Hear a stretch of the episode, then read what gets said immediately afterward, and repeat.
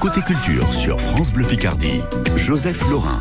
Du 9 au 11 juin ont lieu les Journées de la Rose à l'abbaye de Chaly dans l'Oise. Comme chaque année, l'événement réunit plus d'une centaine d'exposants horticulteurs, pépiniéristes, rosiéristes, artisans et artistes, dont Nikos Aliagas, animateur mais aussi photographe. Il est le parrain de cette 22e édition placée sous le thème La rose et la photographie. Bonjour Nikos Aliagas. Bonjour. On vous connaît pour votre carrière à la télévision, beaucoup moins pour vos photos. Qu'est-ce que la pratique de cet art vous apporte? D'abord, c'est un témoignage euh, qui part euh, de l'intime pour aller effectivement vers l'autre. C'est un ressenti, au-delà de la technique, au-delà euh, des influences qu'on peut avoir ou de ce qu'on recherche, de ce qu'on veut ou qu'on essaie d'exprimer. C'est d'abord une nécessité.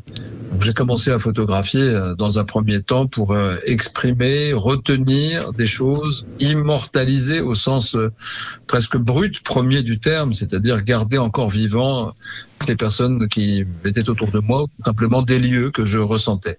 La démarche, elle est assez intime, introspective, curieusement. Et euh, alors évidemment, de par mon métier public, de par la télévision, on se demande pourquoi je me mets derrière l'objectif, bah, juste pour raconter une histoire. Je suis pas certain que lorsque je suis dans la petite lucarne, j'ai la nécessité ou euh, le loisir de pouvoir exprimer ce que je ressens. Ça, c'est différent. Voilà. Ce que vous ressentez, vous l'exprimez à travers beaucoup de portraits, un mélange de personnalité et d'anonyme. Est-ce qu'on photographie une fleur comme un visage? Oui, c'est un.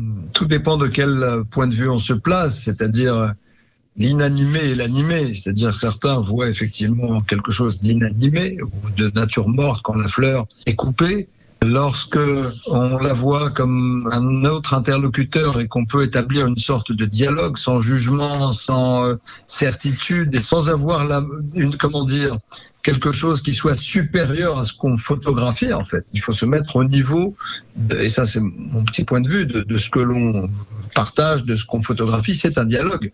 On peut instaurer une forme de dialogue avec euh, la nature de toute façon, qui est vivante, qui est aussi et qui a plus de place ou autant de place que nous, et, euh, essayer d'en déceler euh, le contour intérieur de quelque chose qui est euh, un enfant de la nature. Une fleur, c'est une perfection absolue. Elle nous rappelle aussi l'éphémère. Nous sommes autant de passages qu'une fleur. On a l'impression qu'on a une conscience et qu'elle n'en a pas. Or, pour vivre, survivre, s'adapter, aller chercher la lumière, il faut être un être euh, plein d'ardeur et, plein de force. Donc, ce sont euh, nos frères de la nature et nos sœurs de la nature que nous avons en face de nous. Est-ce que les roses sont des fleurs particulières? Est-ce qu'elles racontent pour vous, photographe, une histoire particulière? Elles sont à la fois la beauté, le parfum, la couleur, et en même temps, elles ont aussi euh, des défenses avec leurs épines, avec euh, le prix euh, qu'elles mettent à leur existence. Si tu veux toucher une rose ou goûter ce qu'elle a de plus subtil, il faut aussi savoir l'approcher, ne pas se presser, ne pas la prendre comme ça, comme si de rien n'était de ta main, parce que te laissera quelques petits souvenirs, quelques épines. Il y a des codes. La rose instaure dès le départ la distance qu'elle veut avec nous, donc à nous de nous adapter. Est-ce que c'est cette force de la rose qui vous a poussé à accepter d'être le parrain hein, de cette 22e édition des Journées de la Rose à Chaly dans l'Oise?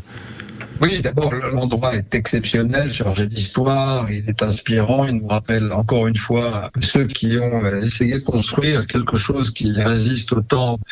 Et j'ai accepté d'abord pour euh, la beauté du geste, on va dire, le symbole d'être le parrain, de planter un, rosier, d'être aussi euh, entouré de personnalités euh, du monde des arts et des lettres, notamment des académiciens et autres. Et donc c'est pour ça que j'ai accepté d'être symboliquement à leur côté au, domaine de Chaly, avec cette abbaye cistercienne magnifique qui nous rappelle à la fois la Renaissance et en même temps tout ce qui fait la beauté de la culture française. Comme tous les parrains et toutes les marraines, vous allez avoir une variété de roses qui va porter votre nom. Ça représente quoi pour vous? Bah, euh, Un honneur, certainement. Euh, et en même temps, dès qu'on prête son nom à quelque chose, c'est toujours une responsabilité parce qu'il faut être à la hauteur de l'honneur que nous font ceux qui nous font cette proposition. Donc, euh, en même temps, me dire que a priori, de par mon métier, on ne voit pas quel rapport je pourrais avoir avec une rose ou un rosier. Je dirais juste qu'on essaie non pas d'embellir la vie à la télévision ou dans les médias ou à travers les photos, on essaie de raconter une petite histoire. Et la force de la rose, c'est que lorsqu'elle est cueillie, lorsqu'elle est fanée, elle garde encore son parfum. J'essaierai d'insuffler, d'infuser un parfum euh, un peu invisible qui est celui aussi des sentiments qu'on met dans ce qu'on fait. Voilà, tout simplement. Vous parlez de, de, fleurs avec beaucoup de poésie et de philosophie. Merci beaucoup Nikos d'avoir été avec nous ce matin. Avec plaisir, merci à vous. Les Journées de la Rose, c'est à partir de vendredi jusqu'à dimanche au domaine de Chaly dans l'Oise. Toutes les informations sont sur le site domaine de